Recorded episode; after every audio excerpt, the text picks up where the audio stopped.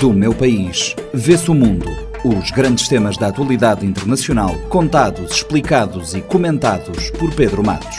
De leste a oeste, de norte a sul, o que nos une e o que nos separa. Quintas-feiras, 10 e meia da manhã e 4 e um quarto da tarde, na Rádio Morabeza, do meu país, vê-se o mundo, também disponível em formato podcast nas plataformas digitais. Do meu país vê-se o mundo, encontro semanal com a atualidade internacional, comentada pelo professor de Relações Internacionais, Pedro Matos.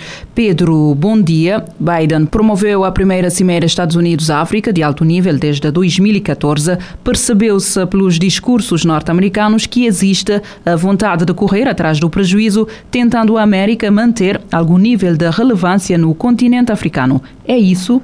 Olá aos ouvintes deste programa da Rádio Morabeza. É, de fato, os Estados Unidos estão a correr atrás do, do prejuízo. É, não só os Estados Unidos, mas também os países europeus, a própria União Europeia, que tradicionalmente estabeleceram relações com os países africanos em termos ah, desiguais. E além de pesadas condicionalidades políticas e econômicas, interferência nos assuntos internos e regionais dos países. É, bom, pelo menos até a década de 2000, os Estados Unidos e os países europeus eram os principais parceiros comerciais e políticos dos países africanos. E é na mesma década que a China começa a crescer a sua presença comercial no continente, mas também uma presença política com a realização de cimeiras entre os chefes de estados e de governos africanos. A China começa, portanto, a baralhar o jogo estabelecido desde a época colonial, cuja relação era países africanos e as suas ex-potências coloniais e os Estados Unidos. Então, nesse sentido, a contribuição mais importante que a China trouxe aos países africanos não tem a ver simplesmente com as grandes infraestruturas que servem também para os interesses chineses. Também não tem a ver com as ajudas e os empréstimos que constituem grandes armadilhas para alguns países africanos, como podemos também discutir este ponto mais, mais adiante.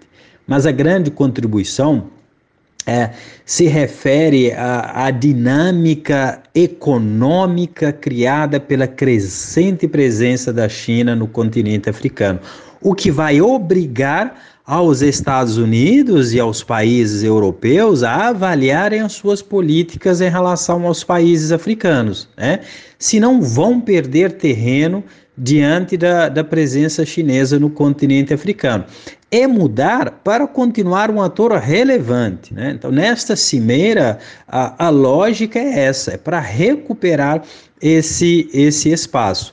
Lembrando que em, 2000, em 2006 já havia um relatório é, do Conselho da Política Externa dos Estados Unidos a recomendar ao presidente norte-americano, na altura, o George Bush, a repensar a política externa dos Estados Unidos para a África que fosse além da ajuda humanitária, que incluísse temas de segurança, eh, desenvolvimento, a cooperação, e que os Estados Unidos entendessem os países africanos não meramente como a, a países pobres, mas é, países que têm um papel considerado na região a nível global uh, e a depender dos temas, como África do Sul, uh, Nigéria, Senegal, Ruanda, Angola, entre outros, né, que desempenham um papel muito importante uh, nas suas respectivas ah, regiões. Mas será que a América ainda vai a tempo? Principalmente a China é muito consistente na consolidação da posição em África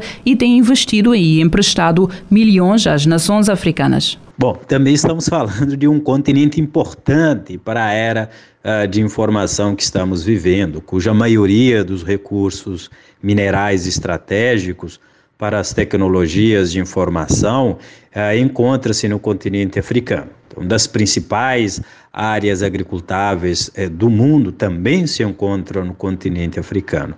Ah, é um continente com uma riquíssima biodiversidade e outras valências naturais, eh, eh, portanto, controlar esses recursos eh, pressupõe também controlar a dinâmica da ordem eh, tecnológica e informacional atual. A, a África eh, seria esse espaço ideal para exibição de forças e capacidades entre, entre as potências globais, onde ainda há um espaço para influenciar questões de segurança, política, eh, desenvolvimento, é razão da ausência dos próprios estados africanos em cumprir com as suas a obrigações constitucionais.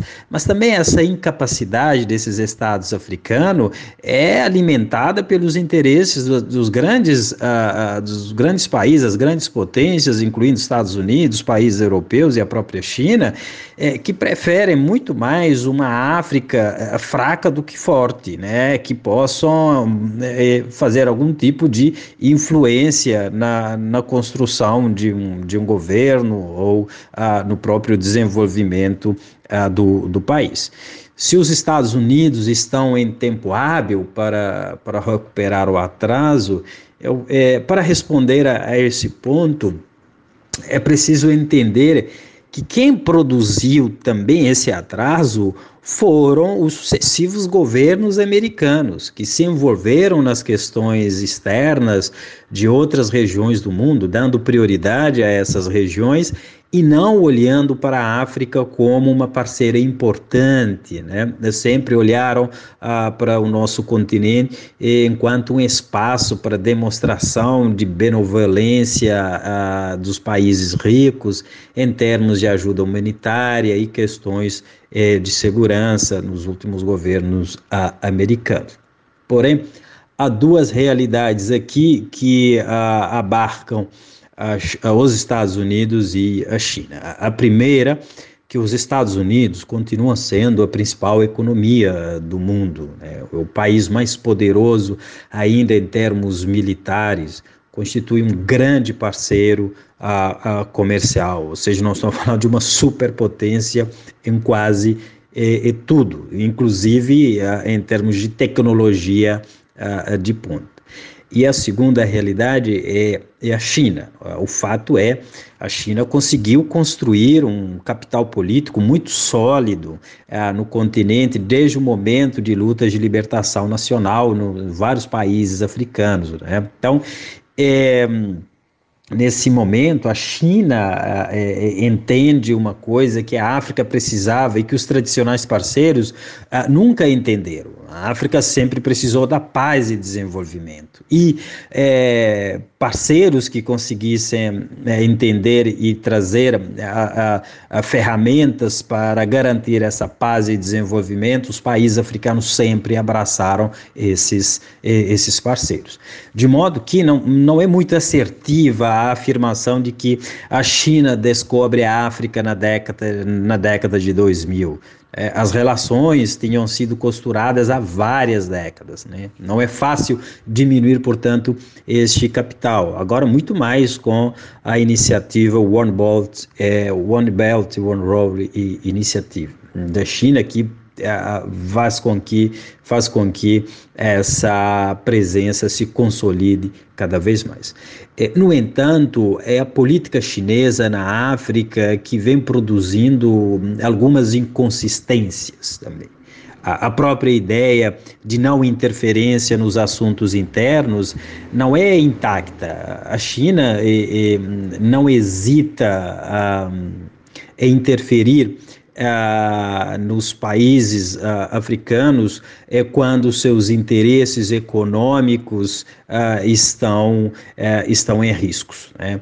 E há indícios dessa interferência em Zimbábue, Sudão, e além disso, países africanos que não conseguiram ou não conseguem pagar as suas dívidas financeiras contraídas pelos empréstimos chineses correm o risco de transferir para, para os credores chineses grandes infraestruturas ou outros ativos. Né? Situações desse tipo têm acontecido em Zâmbia, por exemplo. E o que poderá resultar em termos práticos desta cimeira? Oh, esta cimeira é importante após um longo período de grandes iniciativas é, do tipo na política externa dos Estados Unidos. Lembrando que a última uh, tinha sido realizada em 2014 no governo uh, Barack Obama. Né? Uh, agora, 49 líderes africanos foram para Washington para encontrar com o Joe Biden. Isso já é um bom sinal. Né? Biden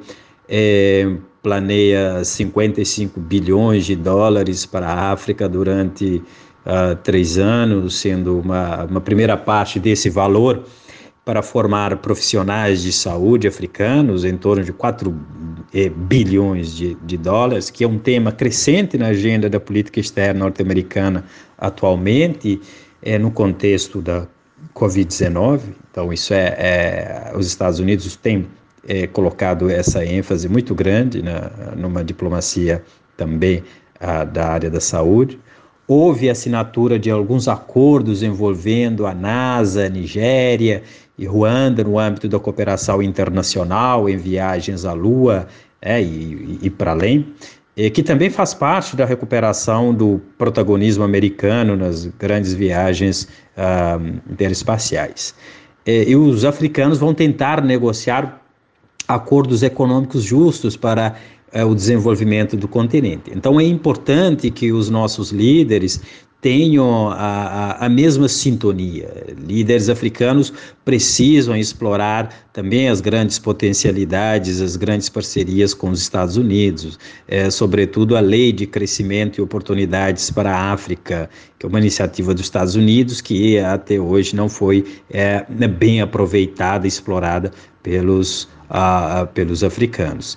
Tem também outros temas, como a questão de segurança no chifre da África, a instabilidade em Somália, as alterações climáticas, segurança alimentar, ou seja, temas importantes para os países africanos e também para os Estados Unidos.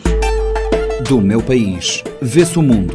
Os grandes temas da atualidade internacional, contados, explicados e comentados por Pedro Matos. De leste a oeste, de norte a sul, o que nos une e o que nos separa. Quintas-feiras, 10 e meia da manhã e 4 e um quarto da tarde, na Rádio Morabeza, do meu país, vê-se o mundo, também disponível em formato podcast nas plataformas digitais.